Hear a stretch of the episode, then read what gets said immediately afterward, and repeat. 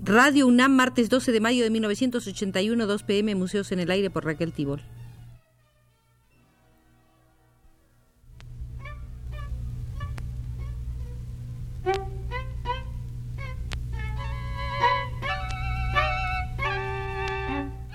Museos en el Aire.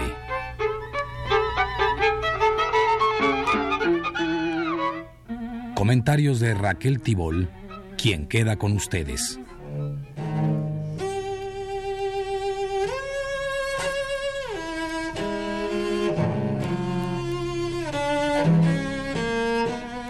Los invito a visitar hoy el Museo de la Estética y dentro de él una de las salas que no hemos revisado lo suficiente, la del racionalismo, ese modo de pensamiento estético que emerge en el siglo XVII. No hay otro siglo en la historia donde el racionalismo haya sido tan dominante como en el siglo XVII, y dentro de él será nuestro guía el historiador de la estética Raymond Bayer. Para los artistas del siglo XVII, el arte, lo bello, consiste esencialmente en la presentación más directa, más pura, más nítida y clara de lo verdadero. Boileau decía, Nada es bello aparte de lo verdadero, y sólo lo verdadero es digno de ser amado. El marco fundamental de este siglo XVII al que nos estamos refiriendo no corresponde a lo americano o a lo asiático, y dentro de Europa se concentra sobre todo en Francia. El siglo XVII se ve dominado por la concepción francesa del arte y por el racionalismo estético. Según este existen en el hombre dos esferas distintas. Una es la esfera de la sensibilidad, la facultad inferior o esfera inferior, y la otra es la esfera superior, la razón. La esfera de la sensibilidad es inferior por ser la esfera de lo inestable, del cambio, de lo movedizo y del instinto. En ella no son posibles la lógica, la moral ni la religión. Por el contrario, la esfera superior del entendimiento y de la razón es la de lo general, de lo estable, de lo universal y de lo masivo. El racionalismo preside toda la organización de la Francia monárquica y de los otros países europeos que siguen el modelo de la organización francesa.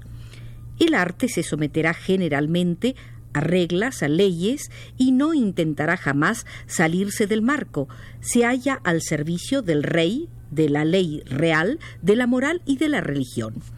Este arte moralizador, esta identidad entre el impulso creador y el impulso moral, se realiza en el siglo XVII con toda naturalidad salvo en algunos rebeldes. Sin duda el arte debe producir un goce, pero ante todo debe corregir. En el siglo XVI el arte había imitado lo antiguo, pero en el siglo XVII la imitación es doble. Se toma como modelo la antigüedad clásica, por cierto mal conocida entonces y equivocadamente interpretada, y se le añade la antigüedad cristiana. Es un siglo cristiano, no exclusivamente pagano, un cristianismo que no es místico, ni oriental, ni semítico, pero ardiente y apasionado.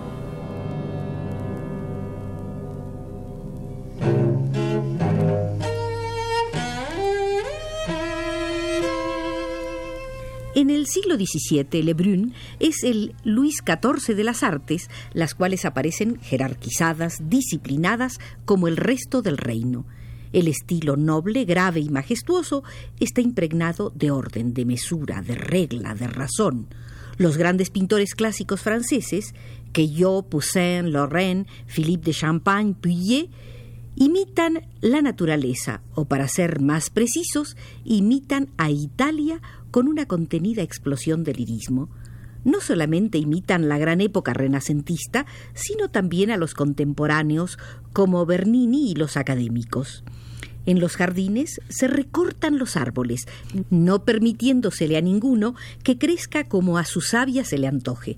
Surge el parque a la francesa de Lenotre, en que destaca la ausencia de la naturaleza auténtica, que, en opinión de la gente de la época, existe siempre en superabundancia y a la que le sobra mucho. El arte social de los jardines está hecho para los tacones de las damas y las avenidas para las comitivas engalanadas. Algunos artistas del siglo XVII reflexionaron sobre su arte y escribieron sus teorías con bastante carga dogmática. La poética de Aristóteles se enseñorea sobre todo el siglo XVII después de haber dominado ya en el siglo XVI. Para los artistas del período racionalista francés, el instinto es una razón adormecida, pero no por ello deja de ser razón ofrecen una racionalización del instinto que no hace sino imitar a la razón y que realiza el mismo trabajo que una razón muy avisada. El artista trabaja para sí mismo o para el público. En una gran obra está contenida implícitamente una fuerza expansiva. El gran artista no es sólo el que crea, sino el que tiene fuerza suficiente para imponerse al público con su obra en todo artista hay un notable hombre de acción. Entre el público y el artista existe un lenguaje común en el que algo hay de general y por consiguiente de racional, pero no es posible enseñarlo debido a que no hay recetas. La esfera estética no es únicamente un campo de sentimiento intelectual, sino que el elemento racional desempeña aquí un papel considerable con sus leyes, sus grandes leyes que es necesario seguir. Es una dirección a la cual atenerse, ya que las fronteras de lo racional en el campo estético son generosas. Dentro de ese campo las leyes son muy generales y es posible permitirse eh, ciertas fantasías, incluso es deseable, y son justamente estas variantes las que constituyen el interés, o mejor dicho, el genio de la obra. Sin el elemento de imaginación, el ámbito de lo bello sería enteramente uniforme. El gran error del siglo XVII radica en haber creído en esa unidad del tipo de belleza según el lugar y según el tiempo.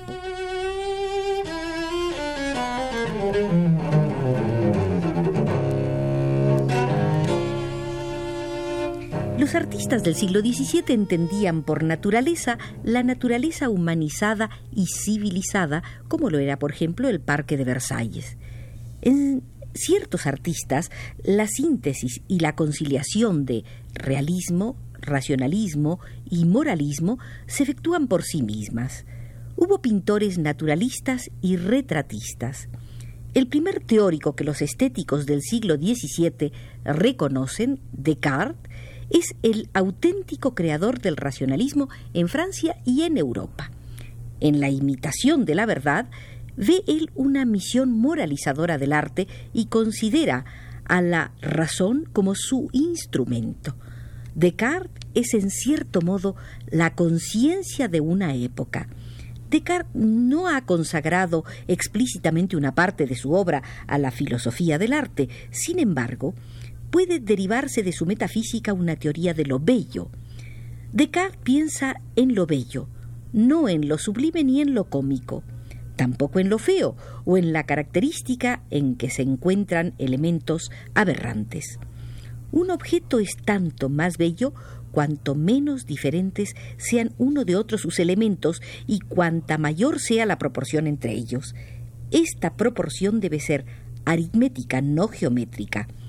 En cuanto a los objetos y cada sentido, el más deleitable de los objetos y el más agradable al alma es aquel que no es tan fácil de ser conocido como para no dejar desear alguna cosa a la pasión con la que los sentidos tienen costumbre de comportarse frente a los objetos, pero no tan difícil como para hacerlos sufrir.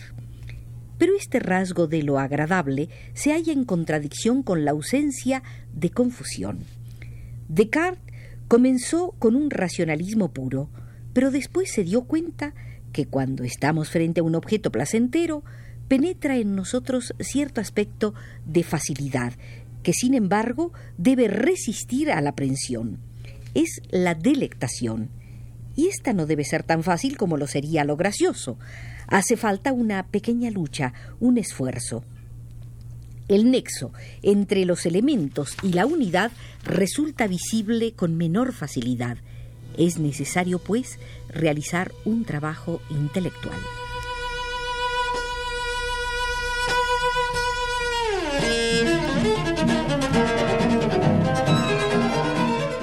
Descartes ve cuestiones de grado. Si hace falta un cierto esfuerzo para aprender lo bello, la verdad es que hace falta algo más, que el objeto bello sea claro y distinto y que sin embargo algo quede todavía por desearse. Es necesario un más allá, además de nuestro dominio sobre el objeto. Lo bello no es exhaustivo posee un elemento inasimilable, un elemento diferente. En la obra de arte hay algo que sobrepasa la aprehensión completa, algo que se haya escondido, algo misterioso. Y aquí es donde vemos el genio del artista. El artista auténtico no puede a veces explicarse a sí mismo por completo su obra. En toda creación artística verdadera, como también en la creación orgánica, hay un elemento inconsciente imposible de reducir íntegramente a la conciencia, y este resto, este pequeño resto, es lo esencial. Las ideas cartesianas predominaron a lo largo de todo el siglo XVII. La estética cartesiana es una estética racionalista en que se identifican los ámbitos de lo bello y de lo verdadero. El placer de los sentidos mismos obedece ya a determinadas leyes y es en consecuencia racional. Pero al igual que todos los racionalistas, Descartes percibió la diferencia que existe entre las nociones de lo bello y lo verdadero. Lo bello penetra en nosotros con una peculiar facilidad. El no sé qué de lo bello fue sentido incluso por Descartes.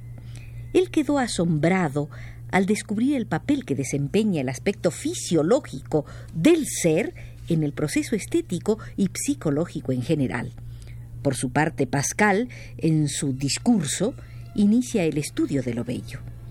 Para él, el ser humano, que es la más hermosa criatura de Dios, es el ser en quien reside lo bello, y en la naturaleza lo bello es aquello que le parece bello al hombre y que se le asemeja.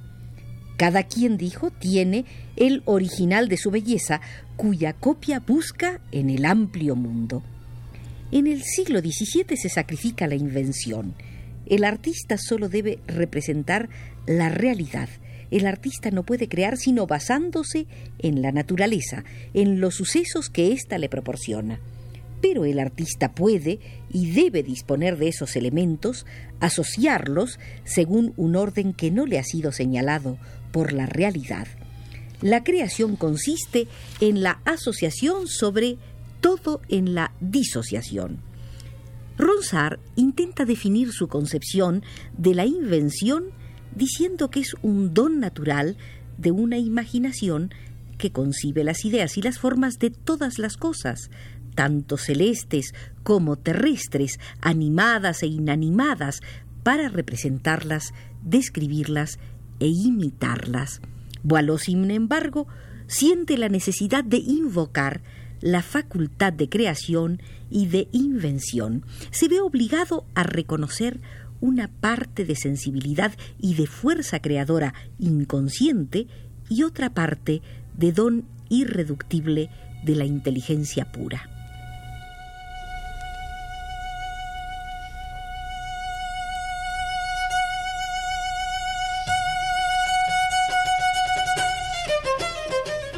La primera misión del artista es actuar sobre la sensibilidad del público.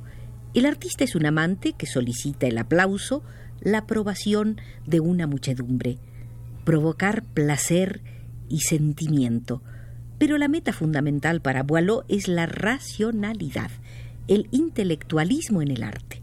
La facultad creadora no es la sensibilidad enriquecida por la inteligencia, sino la inteligencia pura, la razón.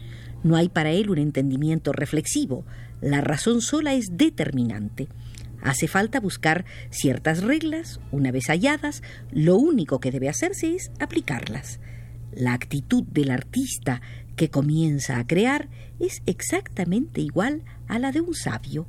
Al querer reducir el arte a la razón, es natural que Boileau se rebele contra toda intervención de misticismo, de religión, pues la religión equivaldría a una intrusión del sentimiento, lo irreductible a la razón, la fe. La mayoría de los hombres del siglo XVII retrocedieron ante la verdad, ante el estudio artístico del natural. fueron conscientes de la importancia de la naturaleza que en el fondo escapaba a toda ley clara y distinta. Un elemento desconocido, misterioso y temible sobrepasa la razón disciplinada y social. No es, pues, la naturaleza entera, no es lo verdadero, sino lo verosímil, lo que constituye la categoría estética del siglo XVII. En otras palabras, es lo verdadero acomodado a la debilidad de la razón, por un lado, y a las costumbres sociales de la época por el otro.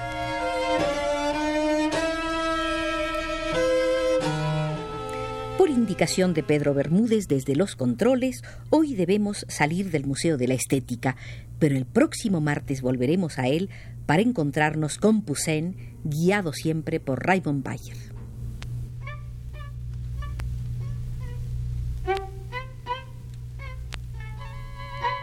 Museos en el aire.